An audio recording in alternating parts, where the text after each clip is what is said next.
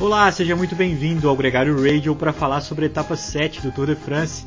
A vitória ficou com o esloveno, mas não foi nem o Tadej Pogacar nem o Primoz Roglic. O vencedor foi Matej Mohoric, da Bahrein Victorious. O ciclista que já tinha sido campeão mundial júnior de sub-23 completou nesta sexta-feira a tríade das grandes voltas. Venceu etapa no Giro, na Volta e agora no Tour de France. E não foi uma etapa qualquer, foi uma etapa épica, quase uma clássica monumento.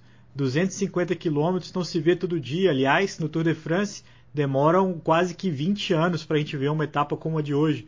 E o pelotão não deixou por menos. Uma fuga muito boa com a presença do camisa amarela Mathieu Van Der Poel, do Wout van Aert e de ciclistas veteranos como o Vincenzo Nibali, tocou fogo na etapa. A gente viu o pelotão trabalhando intensamente o dia inteiro. Eram inúmeras possibilidades táticas que a gente vai falar aqui ao longo do programa, mas em resumo, Mathieu Van Poel manteve a camisa amarela, Tadej Pogacar se defendeu entre os principais candidatos ao título e a gente viu, infelizmente, o Primus Roglic jogando a toalha. Tomou muito tempo na etapa de hoje e é muito pouco provável que ele consiga reverter isso nas próximas etapas. Tudo isso na iminência das primeiras etapas de montanha no final de semana. É o Tour de France mais incrível dos últimos tempos. Hoje um programa muito especial, porque o meu companheiro de programa, o craque Nicolas Sessler, tá lá na Romênia, vai largar amanhã no Sibiu Tour, não vai poder participar comigo ao vivo daqui, mas mandou uma mensagem pra gente direto da apresentação da prova na Romênia. Nico, muito bem-vindo ao Gregário. Você conseguiu acompanhar a etapa? O que, que você achou do dia de hoje? Fala, capitão. Fala, galera. Falando diretamente da abertura do prólogo na apresentação de equipes do Tour de Civil. Felizmente, não consegui acompanhar ao vivo essa etapa que foi um show hoje. Fiquei aqui só no Twitter, igual criancinha, olhando, tentando conferir, ver o que estava rolando, o que não estava, vendo o Vanderpool dando risada com o Van Aert, se divertindo. E essa etapa que foi um show. Estou agora terminando aqui a apresentação, que a gente começa a correr amanhã com um prólogo, depois três etapas com bastante montanha. Então, infelizmente, vou fazer uma participação rápida aqui hoje bem aquilo que a gente falou ontem, né, Leandrão? Foi longa, mas não foi nada fácil. É, se a gente esperava que talvez fosse uma etapa controlada, foi muito ao contrário. A coisa já saiu moendo de largada. Nós vimos uma fuga aí galáctica, né? Quem abriu a fuga, o próprio Vanderpool com o Van Aert. Os dois parecem que eles têm um pega pessoal aí na, na discussão para ver quem que vai construir o melhor currículo. E foi sensacional, a classificação geral deu uma mudada, Nibali subindo aí. Então, como, como a gente vem falando e batendo desde o início do tour, esse tour foi programado para isso, para que se você acha que tá, que a prova acabou e já está controlada, em momento algum você pode ter certeza disso, porque tem muita etapa com margem para emboscada. Tá aí o exemplo da etapa de hoje e virão muitas pela frente assim, né? Agora a gente tem um final de semana nos Alpes pela frente, e pode ter certeza que o tour está muito longe de acabar. Bom, eu vou subir aqui para a apresentação e amanhã a gente se fala então. Depois do prólogo, vamos voltar ao vivo aí no, no radio. Bacana, Nico, a gente entende plenamente e sente sua falta, é claro, mas amanhã a gente se encontra para falar sobre a primeira etapa de montanha.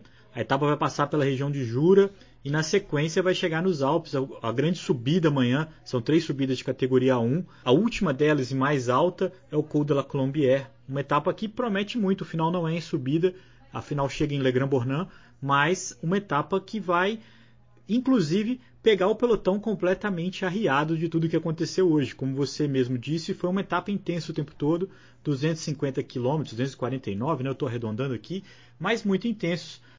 E essa intensidade, e até de certa forma uma surpresa da etapa de hoje, traz algumas perguntas que a gente vai começar a responder a partir de amanhã.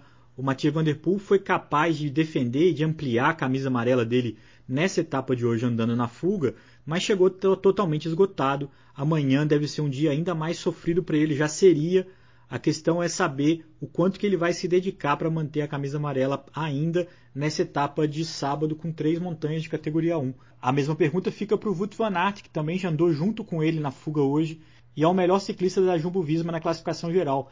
Ele não é um contender, mas ele andou muito bem o ano passado e andou muito bem esse ano.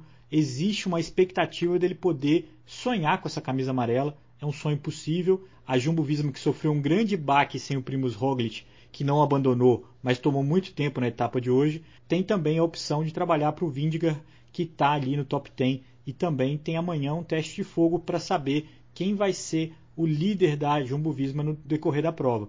Outro tema importante é saber como vai responder o Vincenzo Nibali depois de andar na fuga hoje, andou com, muita, com muito panache e subiu na classificação geral, agora ele é o sexto.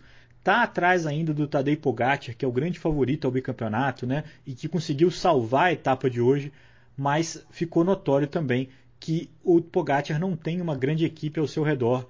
Amanhã vai ser mais um teste para essa equipe, mais um teste para o Tadej Pogacar. Outra curiosidade que começa a ser respondida amanhã é como a Ineos vai atuar nas montanhas. Nessa sexta-feira eles atacaram com Richard Carapaz, andou muito tempo isolado e infelizmente não conseguiu usufruir de nada desse esforço. Foi neutralizado pelo pelotão com muita ajuda da Movistar, aquela velha resenha Movistar e Carapaz que a gente assistiu na Volta do ano passado e que se repetiu hoje. Rolou até uma rusga no final da etapa entre o Kwiatkowski e os ciclistas da Movistar, talvez por essa expectativa de que qual foi a motivação da Movistar em neutralizar o ataque do Richard Carapaz. Será que a saída dele em 2019 ainda chateia os ciclistas da equipe espanhola? Ninguém vai saber, ao certo eles negam, mas o fato é que hoje o papel da Movistar foi conter esse ataque que foi muito bonito também, mas sem frutos para Ineos. Nos resta esperar então para ver o que, que, vai acontecer. A classificação geral está muito embolada ainda, muitos nomes que podem se destacar nesse sábado na montanha. Eu acho que esse final de semana vai começar a traçar um perfil do Tour de France e como o Nicolas falou, tudo muito aberto, tudo muito indefinido.